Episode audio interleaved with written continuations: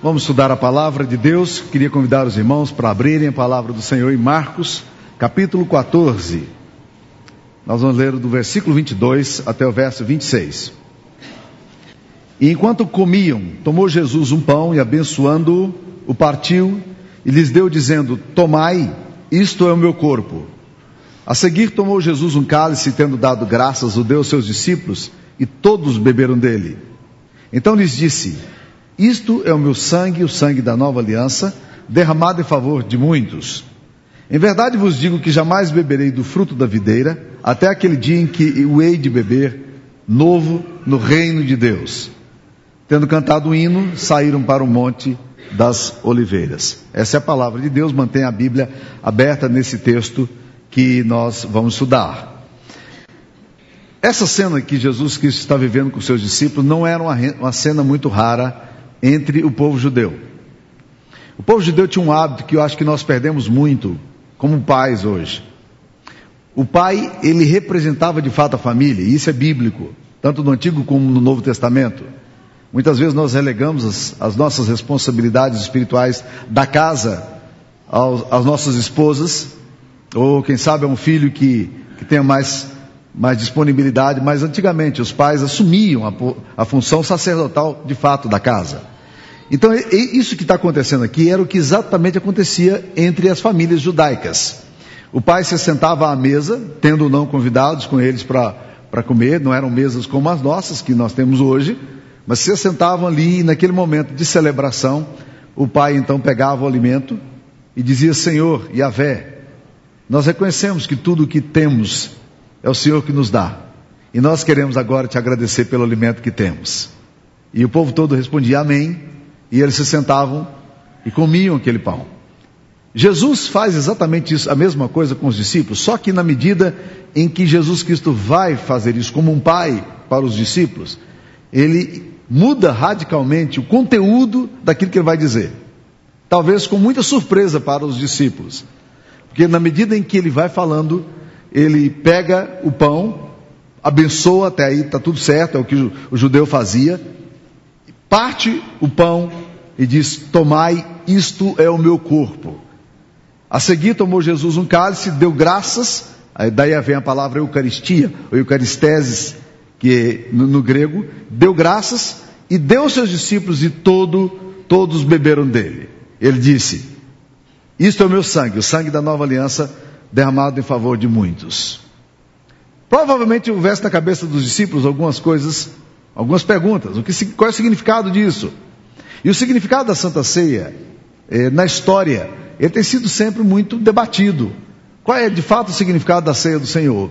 O que significam esses elementos dos quais participamos? Eu estou feliz de estar expondo a Bíblia e, coincidentemente, ou orientado por Espírito de Deus, hoje, no dia da Santa Ceia, está falando da ceia do Senhor. Mas é interessante que as perguntas surgem. Qual o significado da ceia do Senhor? Eu acho que a ceia é o melhor drama da pregação e do evangelho. Mas muitos significados surgiram na história. Por exemplo, a Igreja Católica, ela tem o significado na, na Santa Ceia do que é chamado da transubstanciação. Quando o padre, e é o momento em que o padre vai celebrar a missa, há um momento em que ele pega os elementos, ele vira as costas para a comunidade e diante do, do sacrário, ali então ele ora, ou ele, ele consagra aqueles elementos e ele os dedica a Deus. E a partir desse momento, na visão católica, os elementos da ceia, pão e vinho, se tornam de fato, na sua essência, pão, é sangue e corpo de Cristo. Você já não come mais os elementos pão e vinho como nós temos. Os elementos mudam da sua natureza intrínseca. A partir desse momento, aquilo ali que é consagrado se torna um significado extremamente sério, a ponto de que, se sobrar alguma coisa da hóstia, o padre vai ter que tomar tudo, porque aquele elemento é um elemento consagrado e é a ceia do Senhor. O significado, ele muda um pouco nos, entre os luteranos.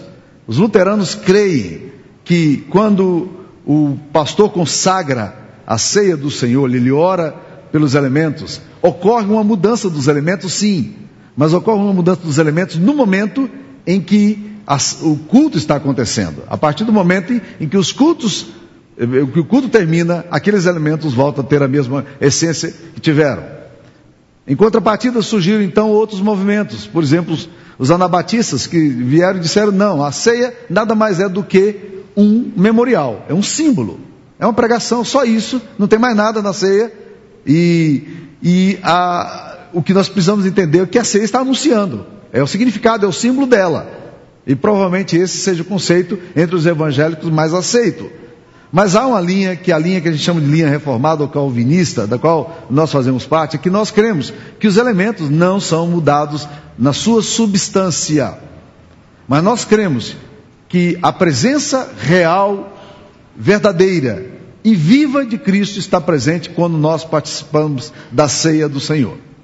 Nós somos abençoados. Curiosamente, eu estava lendo algum tempo atrás um texto do bispo Roberto McAllister sobre a Santa Ceia que foi um já falecido lá de, do Rio de Janeiro, e pela primeira vez eu vi um pentecostal que pensava dessa forma.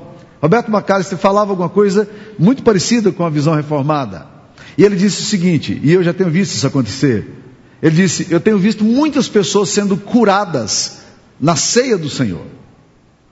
Tenho visto muitas pessoas voltando à comunhão com Deus na ceia do Senhor. Eu tenho visto muitas pessoas sendo curadas fisicamente ao participarem da ceia do Senhor.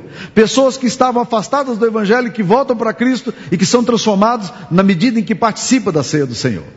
Meus queridos irmãos, nós precisamos de fato tentar resgatar sempre na nossa visão o fato de que ao participarmos da ceia, ela é memorial sim, ela é símbolo sim, ela traz um significado sim, ela é uma pregação sim, mas é mais do que isso. Nós estamos falando de, do pão e do vinho, corpo e vivo de Cristo, que nós celebramos aqui nessa noite, nós estamos falando de alguma coisa que tem o poder de transformar a minha vida e a sua vida, porque é um meio de bênção.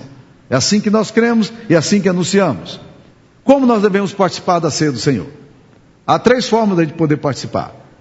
É, uma forma que normalmente há uma participação é participação mística, e que em geral ela é positiva de um lado, porque ela traz ao adorador o senso de temor de Deus. Eu acho que a igreja católica, ela tem muito essa dimensão, e os adoradores católicos têm muito essa visão da ceia do Senhor como alguma coisa tão sagrada. E eu acho que nós protestantes perdemos um pouco dessa visão mística. Mas a visão mística, de fato, ela não encontra, não encontra nas escrituras sagradas muita explicação. Se você for ler biblicamente, ela, ela é meio complicada. Mas há um outro perigo que nós podemos fazer na Santa Ceia, na ceia do Senhor, é participarmos da ceia do Senhor ritualisticamente. O que, que é isso? Você não sabe o que isso significa, você já até se batizou, mas você vem para a ceia do Senhor, e você, o pastor convida você para você participar da ceia do Senhor, e todo mundo levanta, seu amigo do lado levanta, e você então, para não ficar com cara de caneca, né? De caneca quando você recebe um presente no aniversário, e olha, e olha para a caneca, e a pessoa olha para você e pergunta, você gostou? Diz, ah, né? Recebeu uma caneca de presente. Então você fica com cara de caneca, e você então, em crise, levanta e você vai participar, mas você nem sabe o que você está fazendo. É a participação ritualística, meramente ritualística. Você não entendeu o que está acontecendo. Mas há um perigo ainda maior. Não só ritualisticamente, porque a pessoa que faz por ritual, é, em geral, ela é uma pessoa que, que já foi batizada, é uma pessoa que já teve um compromisso, já assumiu a fé, mas que não está entendendo muito o que está fazendo, ela faz por mera repetição. Mas há um perigo ainda maior é da gente fazer a ceia do Senhor de uma forma afrontosa, como Judas fez.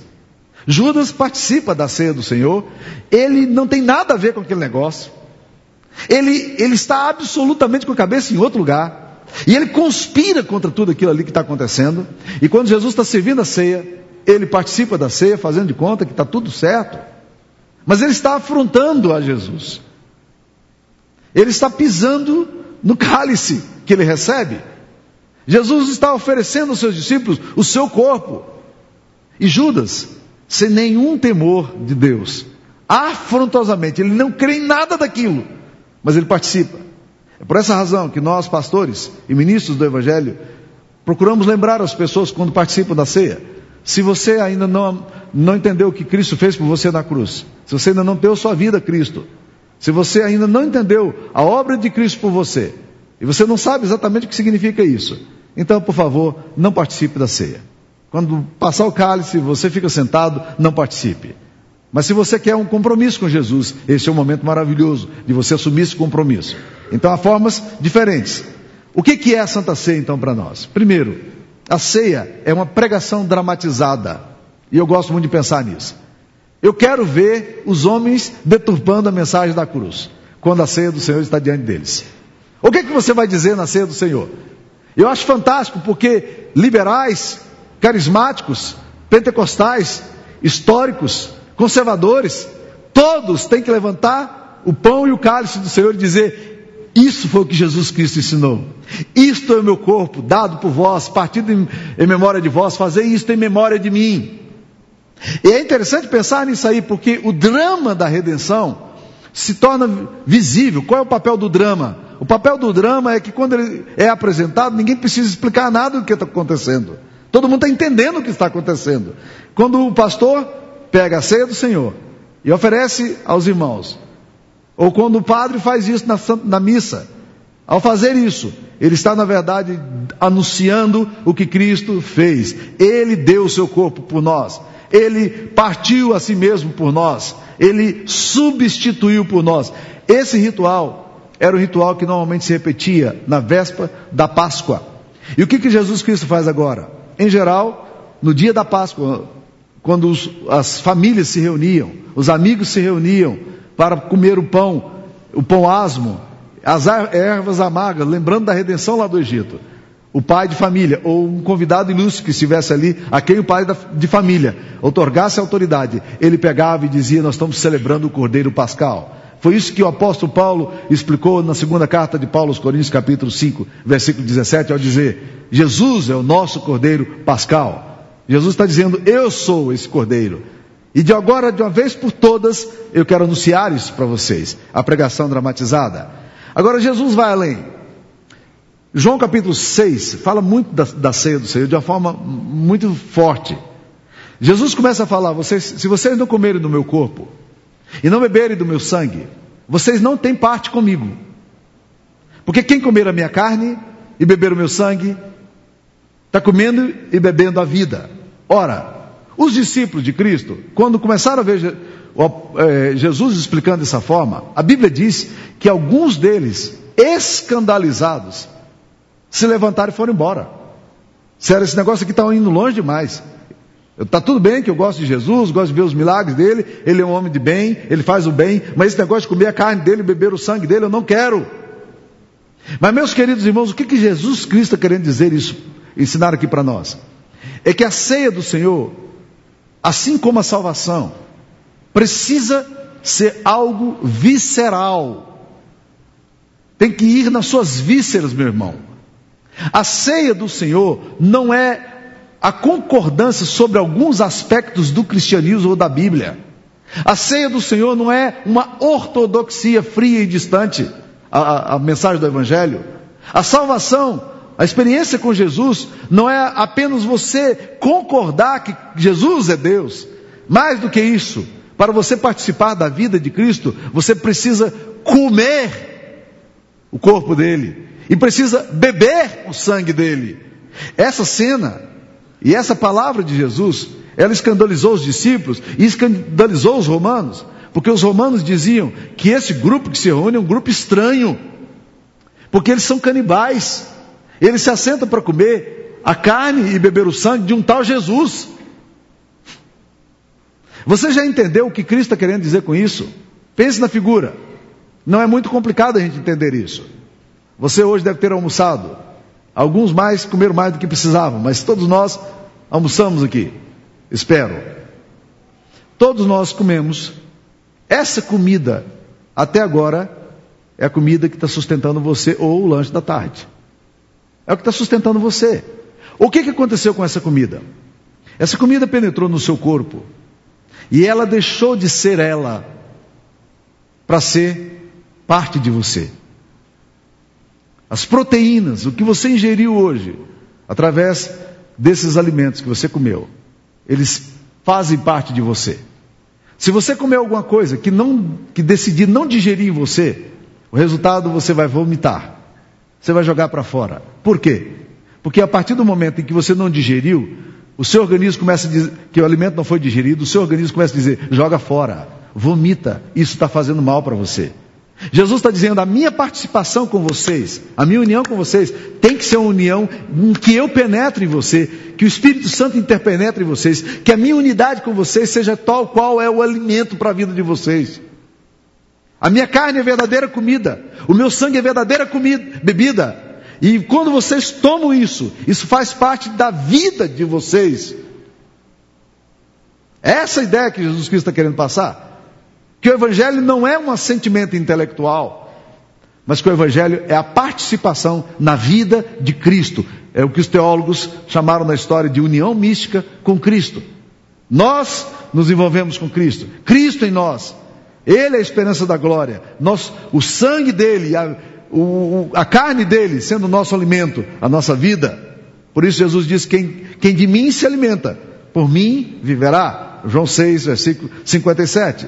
Agora a ceia também, meus queridos irmãos, é uma proclamação carregada de expectativa. Nós estamos participando de uma ceia comum aqui hoje.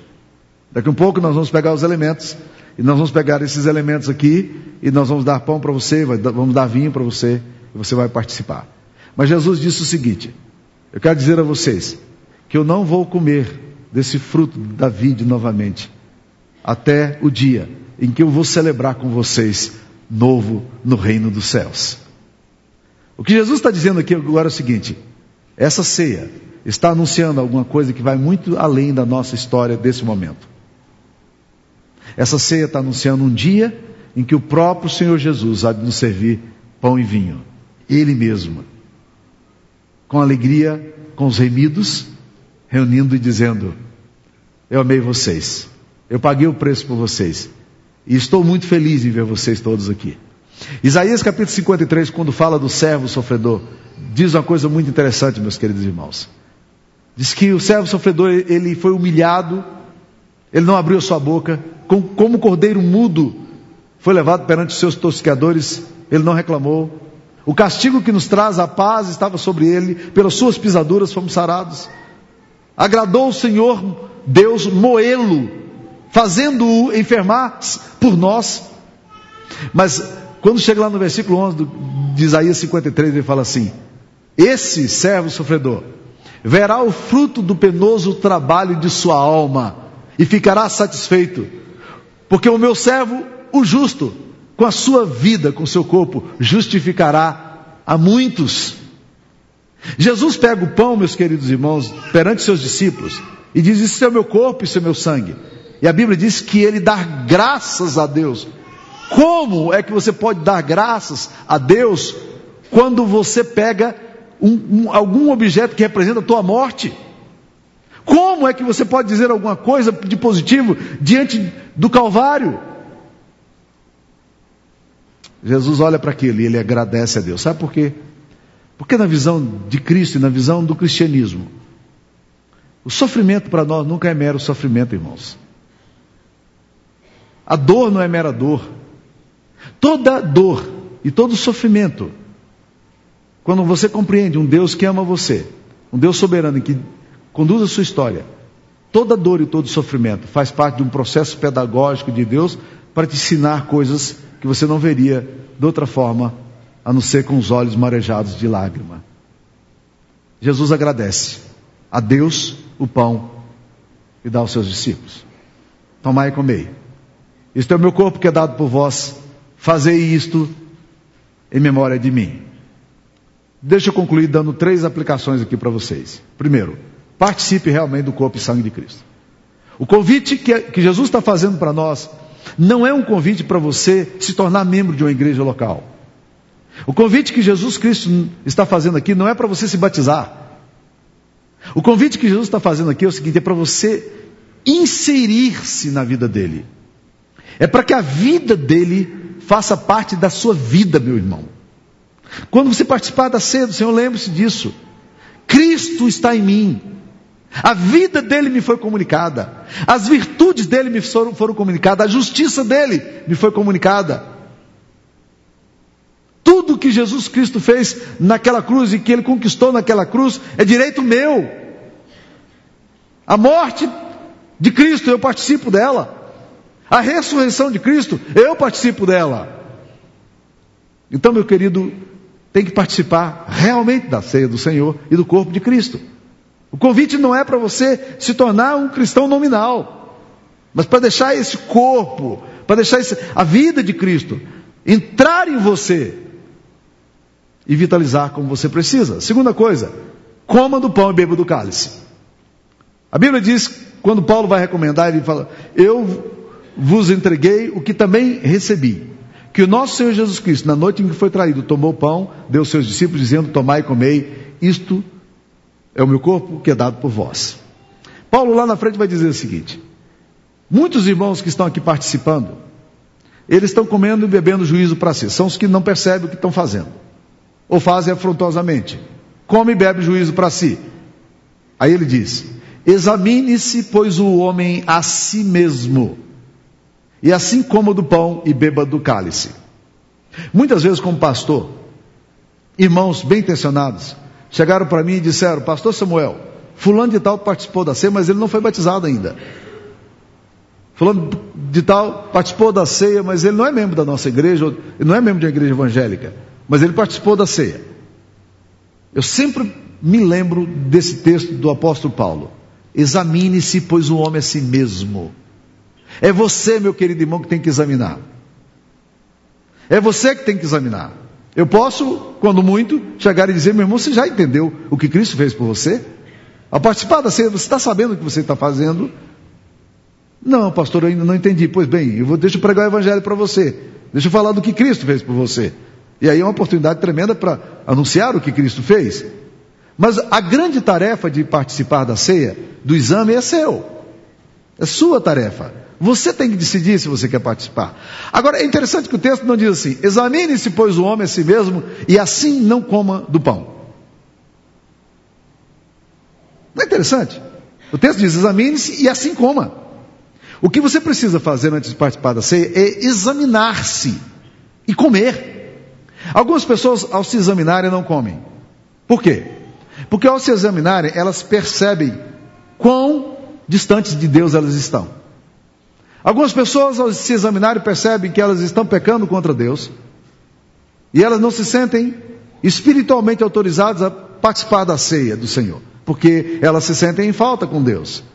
Algumas pessoas, ao participar da ceia, estão enfrentando problemas familiares e aí dizem: Não vou participar da ceia porque eu não acho que eu devo participar da ceia por causa das minhas lutas. O texto não está dizendo isso. O texto está dizendo: examine-se e coma.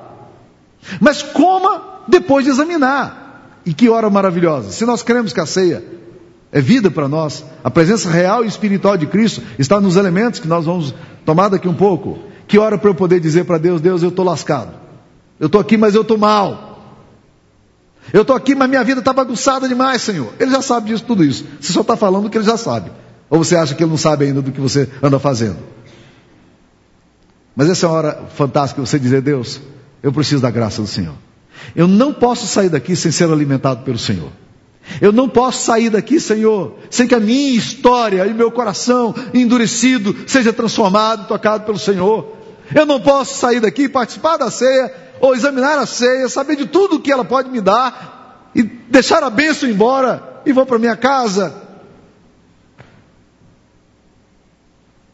Lembre-se de uma coisa: a ceia do Senhor não é para pessoas perfeitas. A ceia do Senhor é para gente redimida. É para gente que foi, que entendeu que foi pago um alto preço por ele na cruz. E que o Cordeiro de Deus que tira o pecado do mundo estava substituindo você. Ele morreu por você, para que as virtudes da sua morte e da sua vida passassem para você. Esse é o meu corpo, esse é o meu sangue. Tomai e comei. Então examine-se. Você quer mudar a sua vida? Talvez sua vida esteja muito bagunçada. Há muito tempo você não participa da ceia. Talvez hoje você esteja aqui dizendo, cara, eu nem sei o que estou fazendo aqui nesse lugar. E ao ouvir esse sermão, você pode dizer, puxa vida, que convite Jesus está me fazendo. Eu só não quero que você participe na mesa do Senhor como Judas. Acho que é muita afronta. É muita afronta. Judas sabe de tudo, desconsidera tudo.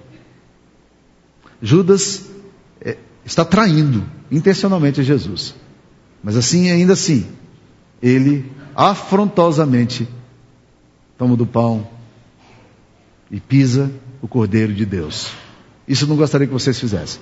Mas hoje, se você está fraco espiritualmente, que hora fantástica para você mudar. Participe da ceia do Senhor também, e eu termino aqui. Com os olhos e o coração carregados de expectativa escatológica. Deixa eu explicar esse trem. É, é olhar para esse negócio aqui e dizer: Isso aqui é proclamação, gente. De um dia quando o povo de Deus, os remidos do Senhor, vão estar juntos. E daquela ceia eu não quero perder de jeito nenhum. Naquela eu não estou fora de jeito nenhum. Quando a igreja de Cristo for arrebatada, quando o Senhor Jesus Cristo voltar em glória, eu vou estar com o Senhor. Não porque eu sou perfeito, mas porque sou redimido. Não porque eu fiz muita coisa que impressionasse a Deus pela minha justiça própria, mas porque o sangue de Jesus, o Filho de Deus, me justificou. Fez algo que eu nunca poderia fazer por mim mesmo. Toda vez que eu participar da ceia do Senhor, eu quero lembrar isso. Algumas pessoas, amigas minhas, que já foram, já estão lá celebrando. E um dia eu vou estar com elas, celebrando, e o Senhor Jesus Cristo, numa grande ceia, servindo a todos nós, dizendo: Isso é o meu corpo que é dado por vós. Fazer isso tem memória de mim. Lembre-se do que eu fiz por vocês. João tem uma experiência de arrebatamento em Apocalipse 5. Aí ele está muito triste porque ninguém consegue ler o livro o livro que lhe é trazido, e o ancião chega e diz: não há nenhuma autoridade, nenhum rei, ninguém, nenhum poderoso, nenhum artista, nenhum homem intelectual que consiga ler o livro. E aí João diz que começou a chorar muito de tristeza, porque ninguém conseguia ler o livro. Aí o ancião bate nos ombros dele e diz: Não chores, porque o leão da tribo de Judá, ele venceu, e ele pode ler o livro.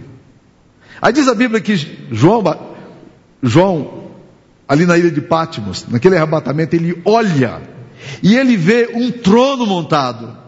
E nesse trono ele vê um como cordeiro de Deus morto. E o povo de Deus cantando ao redor dele. Eu sempre me impressiono com esse texto porque o texto diz que o ancião diz para ele: o leão da tribo de Judá venceu. Mas quando ele olha lá no trono, ele não vê o leão da tribo de Judá. Ele vê quê? O que, que ele vê lá? Ele vê um cordeiro. Que figura frágil, não?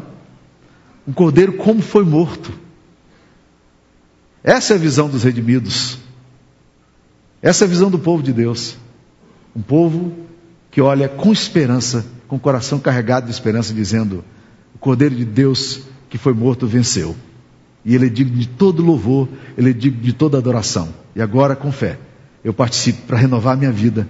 Agora com fé eu participo pregando o evangelho que eu creio. Agora com fé eu participo para minha história ser catapultada a essa esperança escatológica. De um dia em que Deus vai estar cuidando de mim. De uma forma tão particular de todos aqueles que amam a sua vida.